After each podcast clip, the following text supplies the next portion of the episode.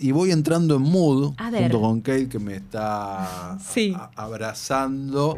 eh, porque ahí está, ahí empieza. Uf, Solo puede significar una cosa.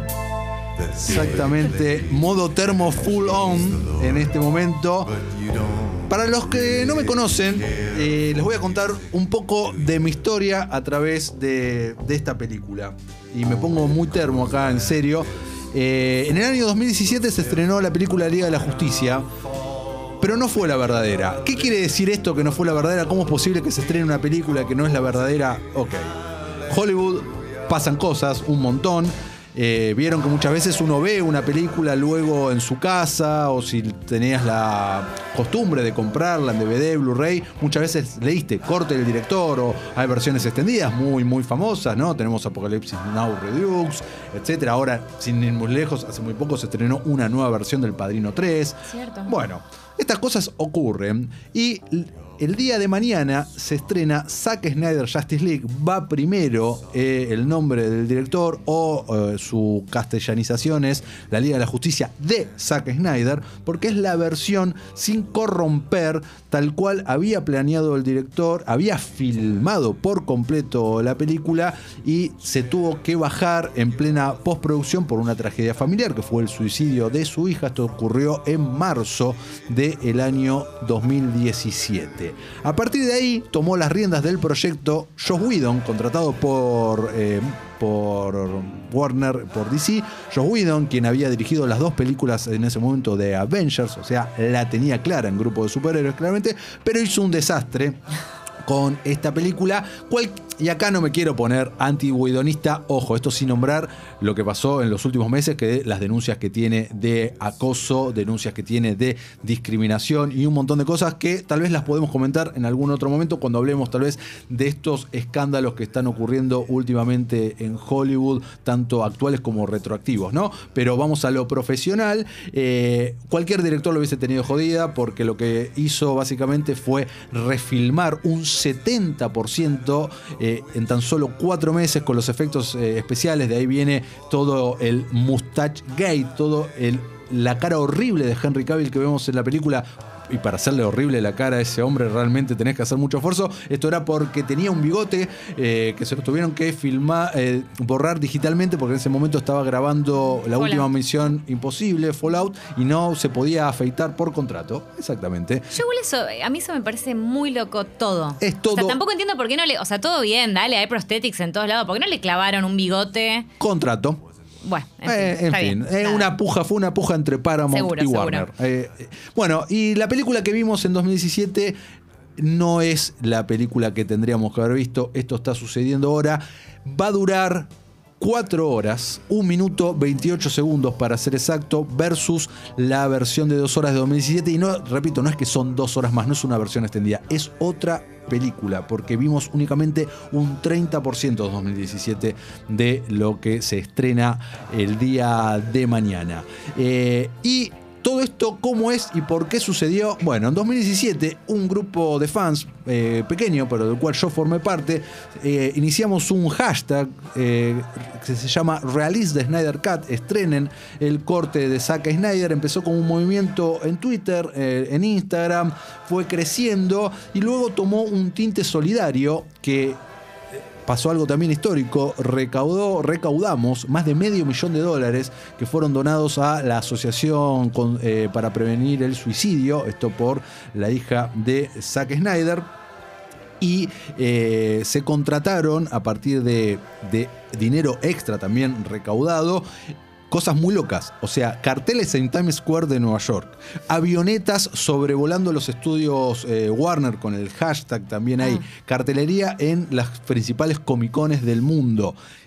Esto empezó a crecer de, tal manera que en el año 2019, el 17 de noviembre, cuando se cumplieron dos años del estreno de la película, los propios actores salieron con el hashtag. Ben Affleck, Gal Gadot, Jason Momoa, Ray Fisher, eh, y se hizo una bola tan grande, tan tan grande, coincidiendo con el anuncio de HBO Max, la nueva plataforma de streaming de Warner, que eh, se estrenaba en ese momento, estaba por estrenarse en Estados Unidos y que llega a Latinoamérica el 21 de junio, era como se dio como la tormenta perfecta como para que esto sucediera. Y bueno, dicho y hecho, se anunció la película el 20 de mayo pasado y eh, hace unos meses supimos que el, eh, ahora, el 18 de marzo, es el estreno. Ya tuve eh, la posibilidad de verla, disfrutarla, amarla, llorarla. hace el, el, día de nuestro debut aquí en Congovisión, es el lunes a la noche. Tranquilos del otro lado, no voy a spoilear la película, solo voy a decir que es muy muy buena, eh, incomparable con ese pastiche espantoso que se estrenó el año 2017. Eh, acá hay desarrollo en serio de los personajes, obvio dura cuatro horas. No es perfecta, obvio no lo es, imposible que una película de cuatro horas eh, lo sea. Tiene algunos temitas ahí, pero me meto en el terreno del spoiler si te digo cuáles son. Eh, después están las sensibilidades de cada uno. Esta tiene. No tiene el humor tarado que la versión de 2017, pero tiene algo de humor. Yo, mis películas de superhéroes las prefiero sin humor. Esta tiene algunos.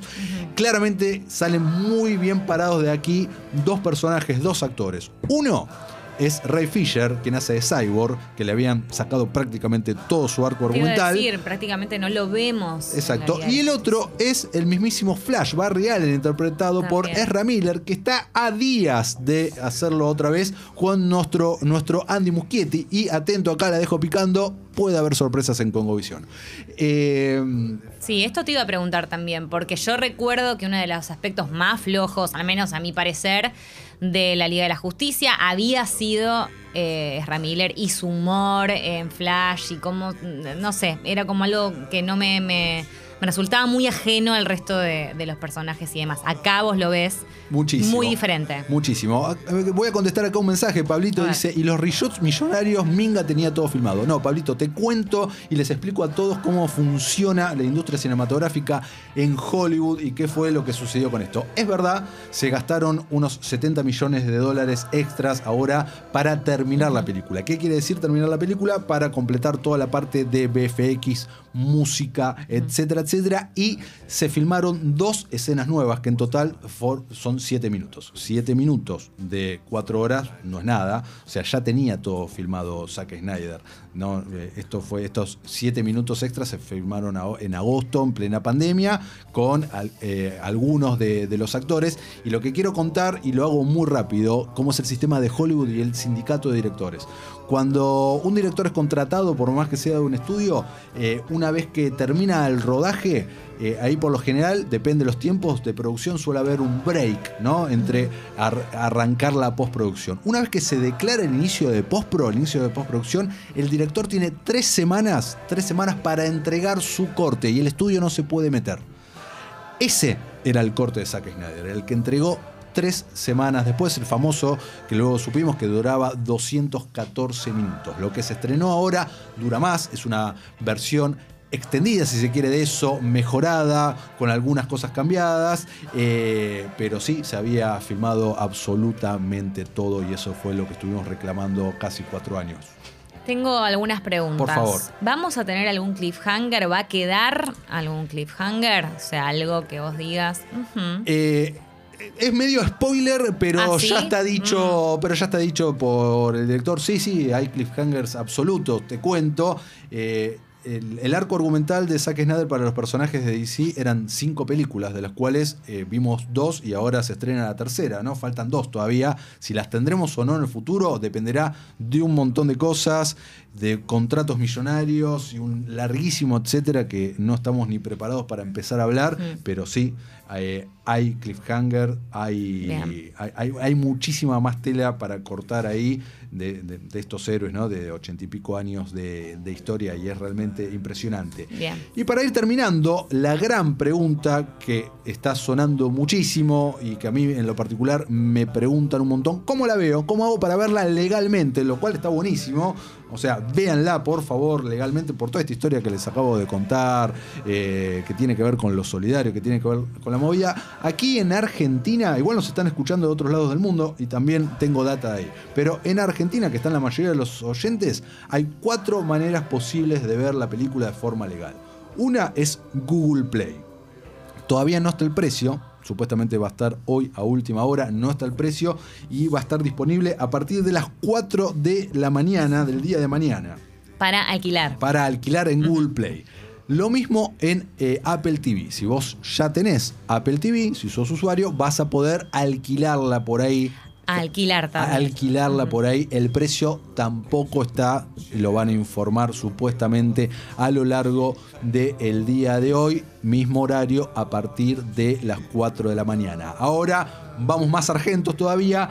DirecTV, DirecTV eh, va a estar en sus dos canales pay-per-view pagando 600 pesos por 48 horas tenés la película y la vas a poder ver por primera vez empezando a las 6 y media de la mañana de mañana 18. 6 y media de la mañana, ahí ya vas a poder ponerle play si pagaste los 600 pesos. Y en Flow, en Flow también pagando 600 pesos, igual acá un pequeño asterisco porque todavía falta la confirmación final del precio, a partir de las 12 de la noche pero del 19. O sea, hay que, si la querés ver con Flow, vas a tener que esperar un ratito más. Un día más. Última pregunta que tengo para hacerte. Para los que se suman ahora, todo esto que cuenta Mati eh, fue generado por los fans, ¿no? Fue un movimiento 100% creado por los fans, por eso me parece tan importante. Y vos, que desde el 2017 que venís empujando con esto, terminaste de ver la película. Lloré. ¿Qué pasó? Ahí está, eso quiero saber. No, me emocioné mucho, fue todo muy... Emoción. Eh, muy emocionante. Porque debe ser loco, ¿no? La estás esperando desde hace tanto tiempo. Sí, y acá vale aclarar los que son las, las cosas personales que, a uno le mm. ha ocurrido con, con, estos personajes, con este director, porque se armaron como hay una grieta tremenda, los Snyderistas versus los anti, yo soy eh, Snyderista de Snyder, eh, más Snyderista a veces que el propio Snyder puedo ser, eh, termo total, le digo Dios en redes sociales a Zack Snyder y me lo banco, pero es mucha emoción porque se convirtió en algo más que una película, es un símbolo también, dentro de, obviamente, pierdo la inocencia también y nunca trato de no perder que es un negocio, que quieren mi dinero, un montón de cosas, pero dentro de ese negocio sucio donde quieren mi dinero eh, hubo una tragedia, hay un hombre, hay un sueño y hay unos personajes más largos que la vida misma. Matías Lertora, Lucía Agosta, un montón de cosas que te gustan, todas juntas, en Congovisión.